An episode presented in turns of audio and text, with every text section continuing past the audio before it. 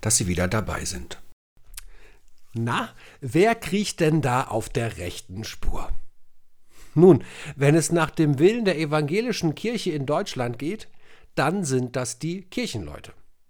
Denn jeder, der im Auftrag des Herrn unterwegs ist, solle künftig auf Autobahnen nicht schneller als 100 und auf Landstraßen als 80 Stundenkilometer fahren. Das Ganze sei eine öffentlichkeitswirksame Kampagne für eine entsprechende Selbstverpflichtung der kirchlichen Mitarbeiterschaft. Egal ob Bischof oder Reinigungskraft. Man sehe das Ganze als einen Beitrag zum Klimaschutz. Wer langsamer unterwegs ist, braucht eben weniger Sprit. Und wer weniger Sprit verbraucht, der schont die Umwelt und leistet damit einen Beitrag zur Bewahrung der Schöpfung. Die Reaktion auf diese Ankündigung war, wie sollte es auch anders sein, ziemlich gemischt. Die Spötter grinsten bis über beide Ohren. Typisch Kirche, Birken bestockt und norwegisch bestrickt, zuckeln die evangelischen Schnarchnasen über die Straßen und halten den Verkehr auf. Da kommt die Frage von Margot Käßmann gerade recht. Wie kommt es wohl an, wenn ich jetzt mit 80 über die Landstraße fahre? Vielleicht sollte ich so einen Fisch an meinem Auto anbringen. Dann sagen die Leute, ah, die tuckert so langsam, weil sie von der Christenfraktion ist. Andere regen sich auf, Typisch Kirche mischt sich wieder mal in alles ein, möchte verbieten, was uns Spaß macht, freie Fahrt für freie Bürger, möchte uns bevormunden. Was fällt denn eigentlich ein?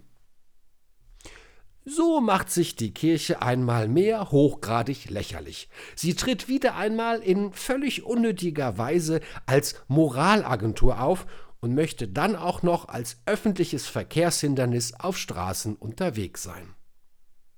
Und ich muss sagen, auch ich konnte mich eines leichten Schmunzelns nicht erwehren, wo ich doch in einer Region lebe, in der man selbst, wenn man mit 100 Stundenkilometern auf der Landstraße unterwegs ist, als Verkehrshindernis gesehen und von der Straße gehobt wird.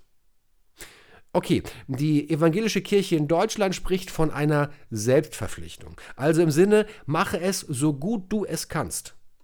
Und mal ehrlich, in der aktuellen Situation wäre es sicherlich auch angebracht und sinnvoll, das Tempo ein bisschen mehr im Blick zu haben. Und das nicht nur auf der Straße, sondern überhaupt im Leben.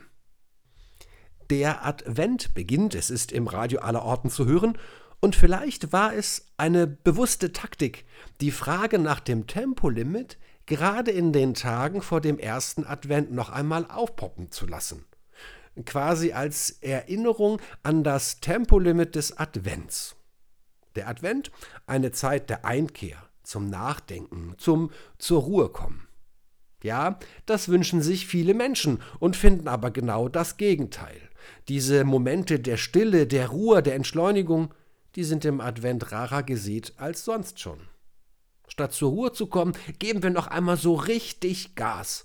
Wir jonglieren die Termine für diverse Weihnachts- und Adventsfeiern, machen uns Gedanken über die Geschenke und wo wir sie überhaupt herbekommen, schmücken das Haus, treffen uns mit Freunden auf dem Weihnachtsmarkt. Ja, da täte es gut, sich ein bisschen zu bremsen und auch mal eine Schnarchnase zu sein. Denn wer langsamer unterwegs ist, der bekommt doch mehr mit. Den Duft von Tanngrün und selbstgebackenen Plätzchen zum Beispiel. Also ruhig mal das Tempo herausnehmen aus dem Alltag. Wenn du etwas richtig erleben, erfahren möchtest, dann musst du langsamer unterwegs sein. Und genau daran erinnert mich das adventliche Tempolimit. Naja, und wenn es dann doch nicht so richtig klappt mit der Selbstverpflichtung zum adventlichen Tempolimit, der Advent kommt von allein.